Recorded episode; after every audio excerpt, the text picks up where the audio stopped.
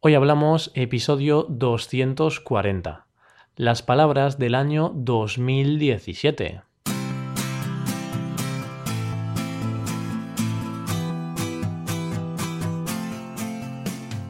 Bienvenidos a Hoy Hablamos, el podcast para aprender español cada día. Ya lo sabéis, publicamos nuestro podcast de lunes a viernes.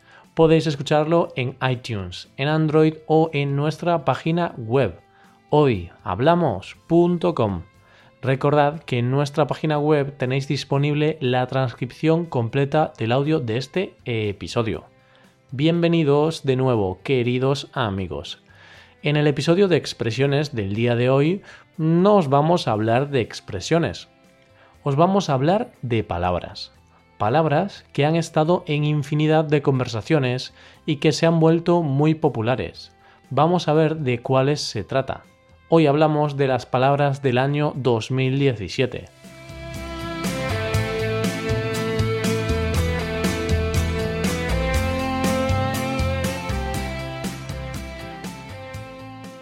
Cada año, la Fundeu BBVA, la Fundación del Español Urgente, da a conocer la que para ellos es la palabra del año en España.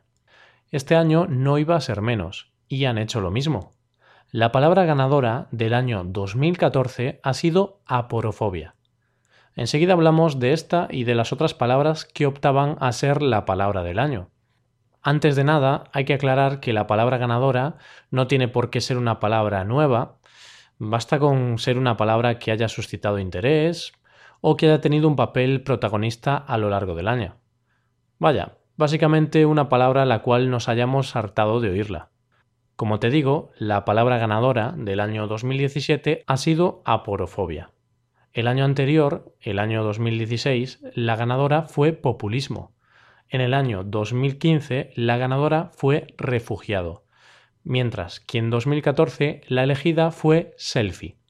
No cabe duda de que estas palabras han estado en boca de todos en los últimos años, ya sea por motivos políticos, económicos, culturales o de cualquier otra índole. Bueno, pues aporofobia ha sido la palabra que se ha llevado el gato al agua de entre un total de 12 candidatas. A mí, particularmente, me ha sorprendido bastante. Tenía otras favoritas, pero la verdad es que ahí no tengo ni voz ni voto. Esta nueva palabra hace referencia al odio o miedo al pobre. Se trata de una cierta hostilidad hacia la gente con menos recursos económicos. Aporofobia competía con otras 11 palabras, palabras las cuales son de nueva creación, se han adaptado de otros idiomas, mayormente del inglés, o son palabras que ya existían pero han adquirido un nuevo sentido. Empezamos con los anglicismos. Ya sabes, las palabras que cogemos prestadas del inglés. Yo no soy un gran defensor de los anglicismos. Creo que el español tiene una gran cantidad de recursos para no utilizarlos. Por ese motivo, Fundeu BBVA apoya el uso de las palabras destripe y odiador en lugar de spoiler y hater, dos palabras empleadas muy a menudo. Un spoiler o un destripe sucede cuando alguien revela una parte de la trama cuyo conocimiento puede arruinar una parte importante de la narración. Todos tenemos al típico amigo que se quiere hacer el listillo y te destripa la serie que estás viendo. No sé el por qué, pero es así. Bueno, quizás sea así porque es un odiador, un hater, en toda regla, gente a la que le gusta fastidiar a los demás. Recuerdo la última vez que uno de mis amigos me destripó el final de una serie que estaba viendo. Fue el final de Juego de Tronos. la verdad es que no me hizo ni pizca de gracia, pero bueno, con el tiempo me lo tomé con humor. No hay razón para enfadarse por estas tonterías. Aún así, reconozco que la palabra odiador casi nunca se usa en español e incluso yo a veces, en lugar de decir odiador, digo hater. Destripe sí que se usa, no se usa tanto destripe, se usa más destripar, ¿no? Mi amigo me destripó la serie.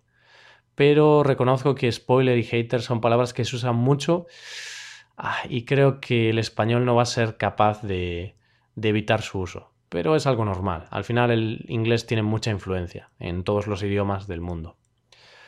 Otro candidato a ocupar el primer lugar del podio era noticias falsas.